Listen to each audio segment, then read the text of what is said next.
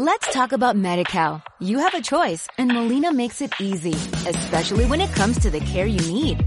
So let's talk about you, about making your life easier, about extra help to manage your health. Let's talk about your needs now and for the future. Nobody knows MediCal better than Molina. It starts with a phone call. Call 866-420-5330 or visit meetmolinaca.com. Let's talk today. Oye, Miguel Ángel, ¿tú sabías lo que es el síndrome de Stendhal? ¿Eso antibióticos hay que tomar? Casi, casi, pero no. Ni idea. Es que resulta que estoy aquí, que me he venido esta semana a Florencia. Oh, qué bonito. Buah, es, es precioso. Y es que Se parece, precisamente... se merecía un toque de ukelele. Sí, ese ukelele... Pues, pues nada, que, que bueno, los que hayáis estado allí seguro que ya lo conocéis, pero, pero yo me he enterado aquí también cuando he llegado. Eh, se llama también síndrome de Florencia o estrés del viajero. Y es, bueno, una enfermedad que dicen psicotraumática que se produce cuando, el- cuando una persona pues es expuesta a una gran cantidad de obras de arte, ¿no? Cuando son particularmente bellas, como ocurre aquí en Florencia. ¿Eso en venidor pasa? Eso en Benidorm no pasa, pero mm, ahora que lo recuerdo hay gente que me ha dicho que en conectando puntos le, le ha pasado. O sea, porque es todo tan impresionante que se quedan como Efectivamente, con la boca empiezan, abierta. empiezan con temblores, palpitaciones, vértigo, confusión, aumento de la frecuencia cardíaca, sobre todo los jueves. Pasa un- cuando están ya como con ganas, ¿no? De que, de que colguemos el programa. Madre- ¿Sabes a quién no le pasa eso? ¿A quién? A Pris, que se duerme mientras grabamos. Sí. Pero, oye, ¿y por dónde te la has llevado esta semana? No, Pris está, Pris se ha quedado en, en España, en Madrid. Ah, sí. Yo me he venido... Eh, ¿Te acuerdas que estaba en Panamá? Sí, la semana pasada. Estaba lloviendo Sí, y dije, me voy. Que te me, voy me voy corriendo. ¿Sobreviviste a la tormenta? Por lo que veo. Sí, sí, son las típicas tormentas de la zona que llueve mu- mucho lirili y poco lerele. ¿eh? ¿Y qué te has Mucha cogido? lluvia. El jet privado y te has ido hacia Japón. Claro, llamé a Mark y le dije, ¿patrocinas? Y dijo, no. Y dije, pues déjame el jet. Déjame el jet. Claro. Me he venido. A mí una película que me gustó mucho en su momento que era El viaje de Chihiro. No sé si la conoces, dibujos animados japoneses. Sí, me suena muchísimo. No la he visto, pero, pero sí. Pues es muy bonita, te la recomiendo. Entonces, eh, del- de los mismos estudios que hizo el viaje de Chihiro, que hay otras como Mi vecino Totoro o La princesa Mononoke, Sí. que son los estudios Ghibli, me he venido a Japón. Muy bien. Me he venido a dar una vuelta, he dicho, mira, ya estoy cansado de América, me vengo a Asia y me he venido a Japón un poquito a visitar los estudios Ghibli, que son muy recomendables y seguro que más de un y una oyente frikis los conoce, este tipo de estas películas. Y aquí estoy, con. Qué bueno. con- en Japón, que hace un calor, ya sabes que allí es verano, verano y la humedad y el calor juntos, bueno, son Sí. bastante duros. Sí, sí. Pues yo sabes, ¿sabes a qué me he venido aquí a Florencia? A, a- a lo del síndrome de Stendhal, ¿no? Sí, ah, no, aparte, aparte. Porque aquí nació el mismísimo Leonardo da Vinci. Hombre, el primer hacker. Claro, el primer gran innovador del Renacimiento, el humanista y el conector de saberes. Así que, oye, yo creo que tendríamos que nombrarle conectante de honor del programa o algo.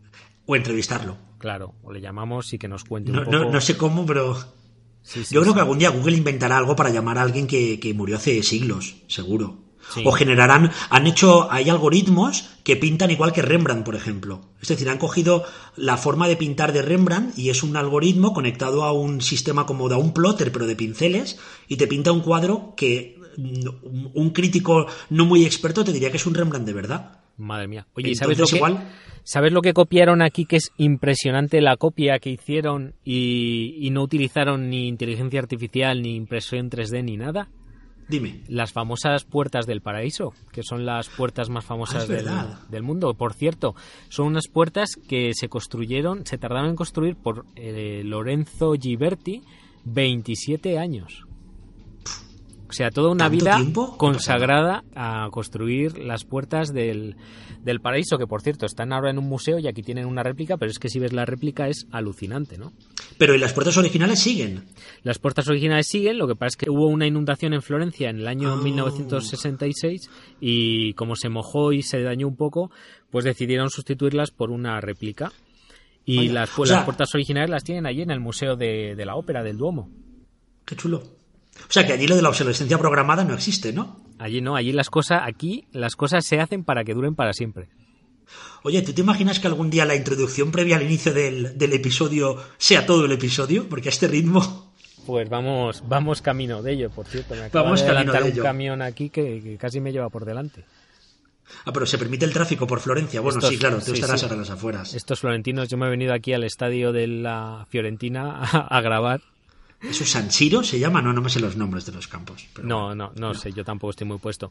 Pero, pero bueno, sí, como sigamos así, no metemos intro. ¿Metemos una intro o algo o qué? Venga, vamos a meter la intro. Bueno, pues Sí. venga. Oye, ya de paso decimos que estamos, eh, ojo, en el episodio número 17. Episodio 17. Pues nada, ¿lo dices tú o lo digo yo? ¿Ya está dicho? Ya está dicho. Venga. Parabarán, pam, parabarán, pam, pam, pam, pam, pam, pam.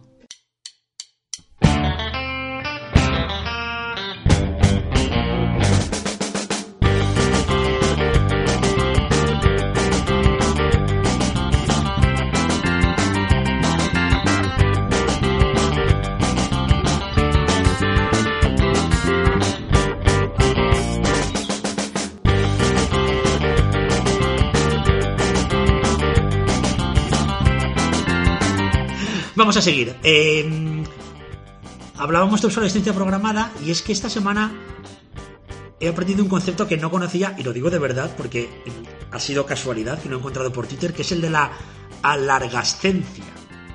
Pero eso a mí me suena a tema sexual. ¿Qué, qué es eso de la larga estancia? Eh, Sí, pues sí, este es el primer eh, podcast que vamos a hacer para mayores de 18. No, la largascencia es precisamente todo lo contrario. Es decir, es intentar que los productos duren más. Ah, un ¿vale? poco Es lo decir, Es que... intentar reciclar, un poco economía circular al final. ¿Te acuerdas de la economía circular que hablamos? Sí, es verdad que hablamos ya hace tiempo de la economía circular, sí. La largascencia lo que busca es que los productos duren, duren más, es decir, se reciclen, se reutilicen, se arreglen, se reparen ¿m? y intentar acabar con ese concepto mítico de la, bueno, mítico, que lleva pocos años, porque de realmente eh, todo empezó hace no mucho, pero bueno, intentar un poco alargar la duración de los productos también para, para mejorar el consumo de recursos en la tierra, que yo creo que es algo preocupante a medio, medio plazo ya. Muy bien. Pues mira que yo pensaba que era nuestra costumbre de alargar los programas hasta el infinito y resulta, y resulta que no, que es un movimiento en eh, contra el tema de la obsolescencia, ¿no? Que fue, yo creo que fue a- todo esto un poco a raíz de aquel documental que se emitió en televisión sobre todo el tema de la obsolescencia y de que se llamaba comprar, tirar, comprar, ¿verdad? Sí, eso fue, fue hace cuatro años. Voy a buscarlo. Hmm, Yo creo Tirar, que sí. comprar. Sí, más o menos fue en esa época. Fue un programa que tuvo bastante, bastante repercusión. 2011. 2011 fue. Mira, siete años ya. Siete años. No había podcast por entonces. No, no había podcast, pero sí que había red, ¿eh? La verdad es que fue, vamos, todo el mundo escuchándolo, comentándolo al día siguiente y de hecho empezaron los primeros los primeros comentarios de gente que estaba en contra de esto. Yo a mí se me quedó el tema de la bombilla grabado. ¿Tú te acuerdas Sí. lo de la bombilla de los Sí, la bombilla que llevaban cuántos años funcionando. Pues yo creo que es desde 1900, te tengo que apuntado, 1901. O sea, Empezó. 117 años funcionando ininterrumpidamente la bombilla. Sí.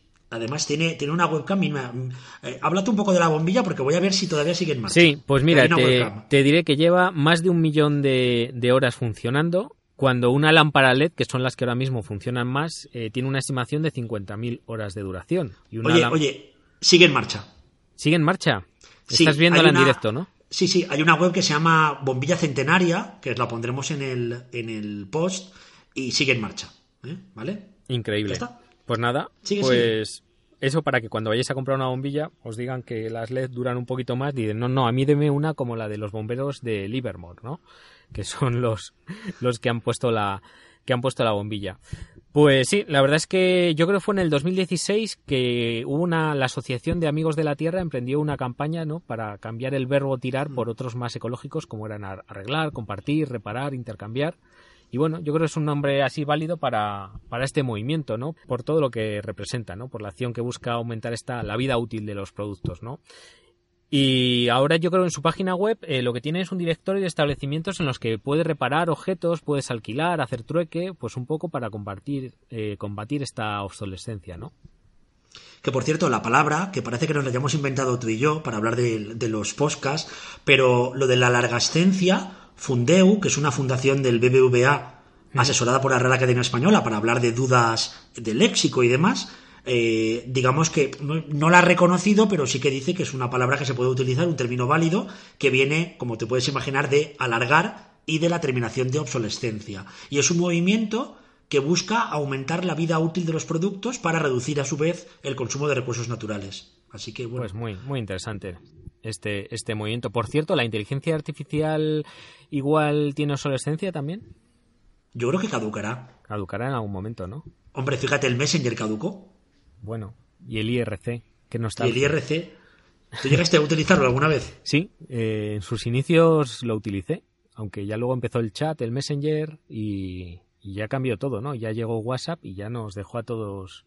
Sí, pero fíjate que al, final la base es la misma, que es una pantalla donde se intercambian mensajes de textos y mucho más, ¿eh?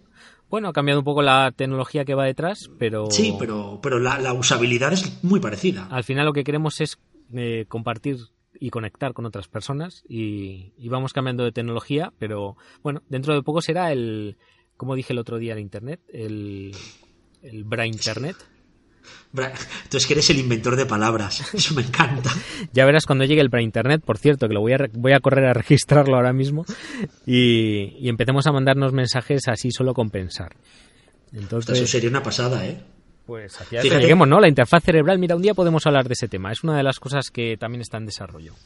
Fíjate que eso me recuerda a uno de los valores principales de Healthcare Creators, que son nuestros patrocinadores, como es la originalidad, que es la, bueno, la creación de todo tipo de contenido libre, veraz, abierto e independiente. Y yo la uniría con, con la comunidad, que al final es crear relaciones personales de cualquier forma. Es decir, porque una relación, es decir, puede haber comunidades, llegará algún día que las comunidades sean a base de una comunicación no verbal, ni visual, sino, no sé, mediante comunicación cerebral, llegaremos a ese día. Igual, o, de, o, una forma de sentir esa comunicación, ¿no? Yo creo que algo habrá. O sea, comunicación emocional, podríamos llamarla. Sí. Pues nada, apunta al término también que nos lo apuntamos.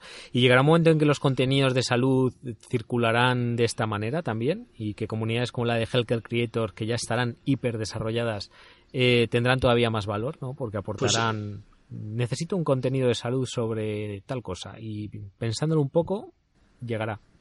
Yo creo que sí. Por cierto, te digo una cosa y también se le digo a toda la gente de Healthcare Creators, que son, ya sabéis que les encanta todo lo que implique innovar en creación de contenidos y a veces hay que innovar mirando al pasado y acabo de comprobar que IRC sigue funcionando. Sí, sigue funcionando. Qué curioso. chat hispano, IRC en España era IRC hispano y entonces chathispano.com sigue funcionando. No sé eh, la penetración que tiene, si hay mucha gente utilizándola o poca, pero bueno, por ahí sigue. De hecho, una vez dediqué un post en el, en el blog, eh, salud con cosas, patrocinio. Eh. dediqué un post y me respondieron en Twitter los de IRC diciendo, hola, seguimos existiendo. Y fue como, Dios mío, una, una vuelta al pasado. Yo creo que es un espacio para románticos, ¿verdad? Yo creo que sí, pero todo, mm, recopilas un poco lo que hacíamos con pocos medios hace unos cuantos años y ya no tanto el romanticismo de utilizar medios viejunos. Y sí que te das cuenta que esto es como la innovación frugal, con pocos medios y mucha imaginación puedes hacer un montón de cosas. Puedes hacer muchas cosas. La verdad es que sí. Lo bueno que tenía ese tipo de tecnología es que aglutinaba a muchísima gente. Y ahora, pues como se ha dividido la conversación entre todas las tecnologías que van saliendo, pues la conversación está como mucho más fragmentada. Pero bueno, siempre es importante que siga habiendo comunidades y yo creo que al final nos seguimos agrupando, ¿verdad? Por, en función de intereses, en función de sentimientos, en función de nuestras fricadas, de nuestras conexiones. O en función de lo que nos recomiendan los algoritmos de las redes. No lo es verdad, porque al final la inteligencia artificial está ahí y ha venido para quedarse. ¿Tú crees que se puede engañar a la inteligencia artificial? O sea, ¿a ti te han engañado alguna vez? A mí me han engañado muchísimas, pero... De, niño, te, te, dicen una cosa y luego hacen otra. Sí, sí. Te prometen algo, un regalo y luego resulta que no. Vamos, eso ocurre. Pues claro, al final podría pasar lo mismo con la inteligencia artificial. De hecho, la inteligencia artificial promete, promete mucho, pero todavía a nivel práctico le queda mucha aplicabilidad, ¿verdad? Aunque ya se están viendo cositas. Sí, ¿tú te acuerdas los... hablamos la semana pasada, o hace dos, ya no me acuerdo, de la Moral Machine, la máquina de la moral, hmm. que hicieron los del MIT? Pues un equipo parecido que se llama Lab6 lo que han hecho es intentar engañar a la inteligencia artificial. Entonces han construido, tienen un algoritmo de identificación de imágenes, que ya sabes que les pones un objeto delante, te dicen qué objeto es. Han impreso en 3D una tortuga de plástico y el algoritmo, ¿sabes lo que dice que es? ¿Qué dice? Cuando ve la hormiga, de la hormiga, muy bien, yo, yo veo una hormiga. como la inteligencia. Dios mío, necesito un ukelele. Ukelele desafinado. Cuando ve la tortuga, el algoritmo dice que es un rifle. Ah, un rifle. Qué curioso. O sea, lo han diseñado de tal sí. manera para engañar al algoritmo y que se piense que es un rifle, ¿no? Efectivamente, efectivamente, pero es que hay un montón de ejemplos, bueno, los pondremos en un en el post pondremos el ejemplo, pero es que hay un hay un montón, es decir, el, a ti te encanta el del Chihuahua y el Me y la encanta, me encanta. Po- Tenemos que poner la foto. Oye, podemos usar esa foto para el programa. Esa foto, sí, yo creo que sí, porque es la, la cara de muy primer plano de un Chihuahua y un primer plano de una Madalena con trocitos de, de chocolate, entonces Es que son iguales. Yo no sé si engaña a la más, creo, ¿no? inteligencia, pero a mí un poco de lejos me engañó en la primera vez que vi la imagen.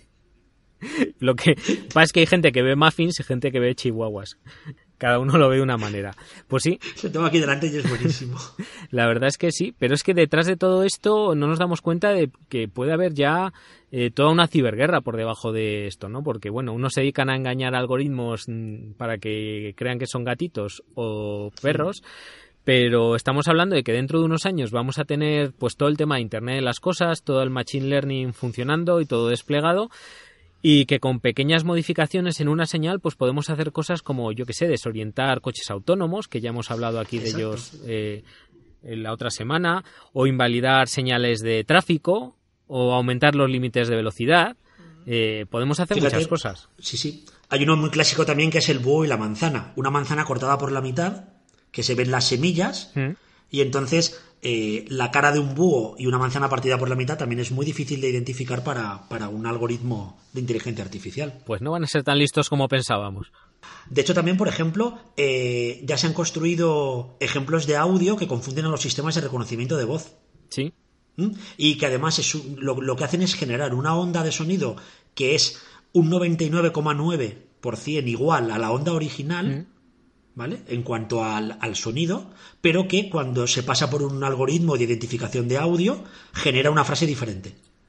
Fíjate Increíble. lo alucinante que puede ser esto. Da, da hasta miedo, Sí, ¿eh? pero- Menos mal que son cosas de laboratorio. Imagínate cuando tengamos el Alexa todos en casa, el, el altavoz este de, de Amazon, el, o el Amazon E- Echo creo que se llama, el, el altavoz, y con una señal de estas, pues alguien nos haga una compra, o nos abran las puertas de casa, o nos suban la calefacción, o nos bajen las persianas, cuando esté todo matizado. La verdad es que, que es increíble. Y por cierto, cuando has mencionado el tema de la voz, me he acordado de, de esta empresa americana que lo que hacen es crear mm, voces sintéticas parecidas a las de otra persona.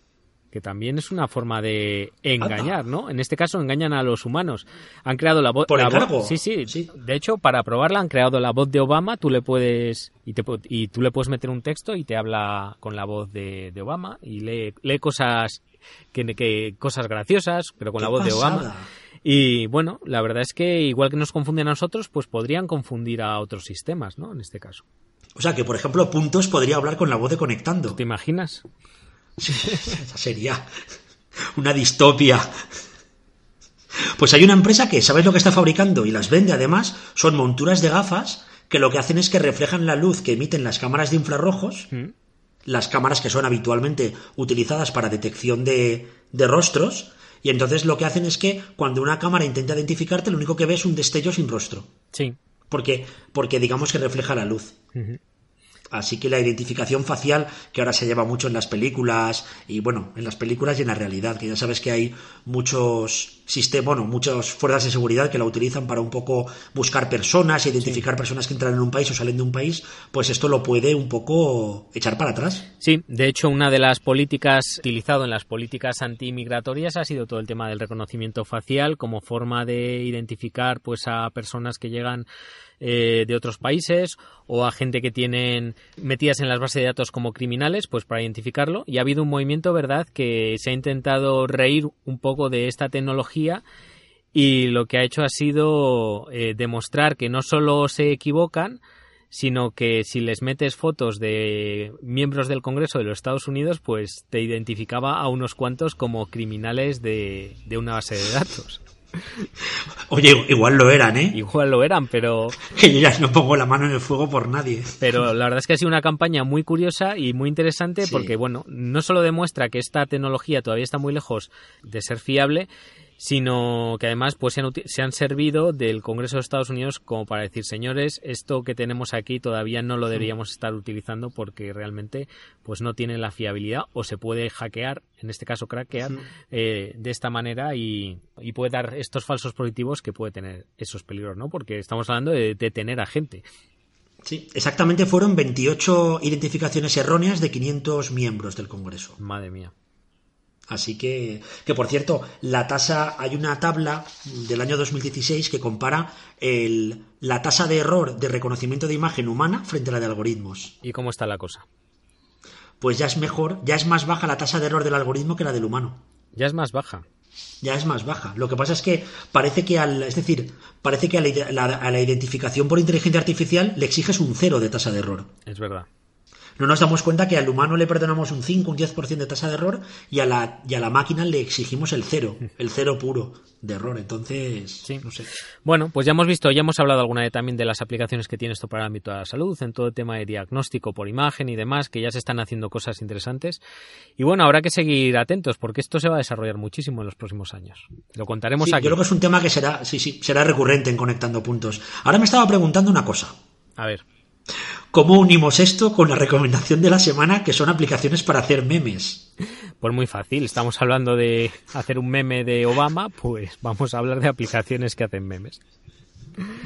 ¿Tú te acuerdas la época que había un meme muy clásico que era utilizar el Yes We Can, la imagen esta de sí, Obama sí, sí, el, de colorines? Eso es. ¿Y, el, y la foto de Julio Iglesias? Efectivamente. ¿Y lo sabes? Yo soy tu padre, sí, y lo sabes. bueno, pues vamos a hablar de aplicaciones para hacer, para hacer memes porque, oye, también a todo el mundo nos gusta hacer memes. Sí. Entonces, yo te voy a decir una que uso bastante, sobre todo cuando voy a alguna jornada. Yo esta la utilicé mucho con la gente de, de Gandía 20, a la que le doy un saludo sí. a todos los de Gandía 20, que es una jornada muy divertida y en la que se aprende mucho, que se celebra en Gandía y lleva ya dos ediciones. Pues ahí utilizo mucho el Meme Generator, uh -huh. que es la típica aplicación que pones una foto y le pones un texto arriba y un texto abajo. Puedes subir una foto tú o puedes utilizar una foto de las que tienen ellos en su banco de datos. Y bueno, es una aplicación muy sencilla que te da mucho juego y oye, para tonterías rápidas va bastante bien. Sí, sí, sí. Bueno, es al final, bueno, se trata un poco de hacer el, el tonto con las fotos y ya con los vídeos, ¿eh? Porque ya hay las hay incluso para vídeos. En esa línea, a mí me ha gustado mucho esta que se llama Madlib, que es la de doblaje de escenas de películas, que ahora está tan Ah, vale, sí, sí. Que es para hacer memes sí. con vídeos. Eso hay que valer, ¿eh? Yo lo he intentado y eso hay que valer. Sí, hay que, hay que tener, hay que ser gracioso y además hay que poner la voz, pero hay, les hay, les hay divertidísimos. Sí. Sí. Yo hay, hay una aplicación para hacer memes que nunca hemos utilizado en el Instagram de Conectando Puntos. Nunca.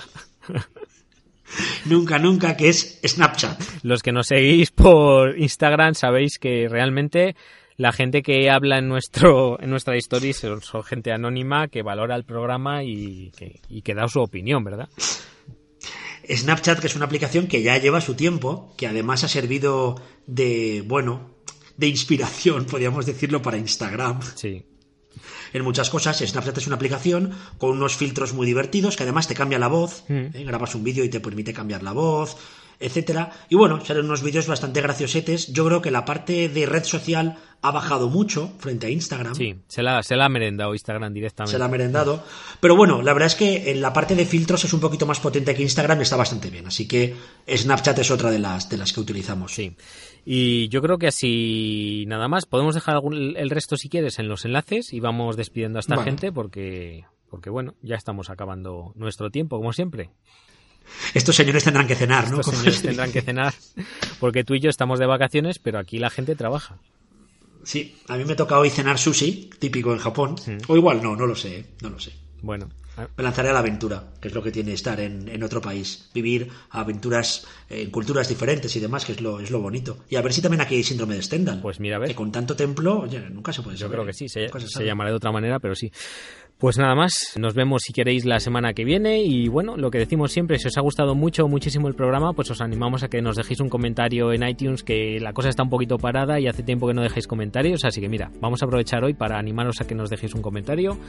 También nos gustan mucho los comentarios en Instagram, en Twitter y bueno, pues si nos queréis dejar un comentario también en el blog, pues ya sabéis que es conectandopuntos.es. Y nos tenéis también en eso, bueno, ya lo has dicho, en Twitter y en todo, así que, pues nada, que tengáis un buen fin de semana y que sigáis disfrutando del verano. Como dirían aquí, sayonara. Y como dirían aquí, eh, Nos vemos la semana que viene. Chao. Chao.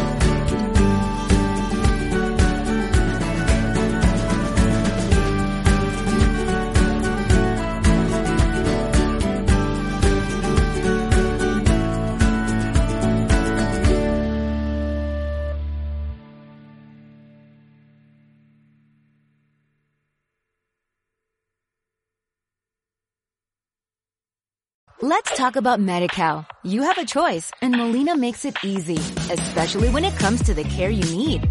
So let's talk about you, about making your life easier, about extra help to manage your health. Let's talk about your needs now and for the future. Nobody knows MediCal better than Molina. It starts with a phone call. Call 866-420-5330 or visit meetmolinaca.com. Let's talk today.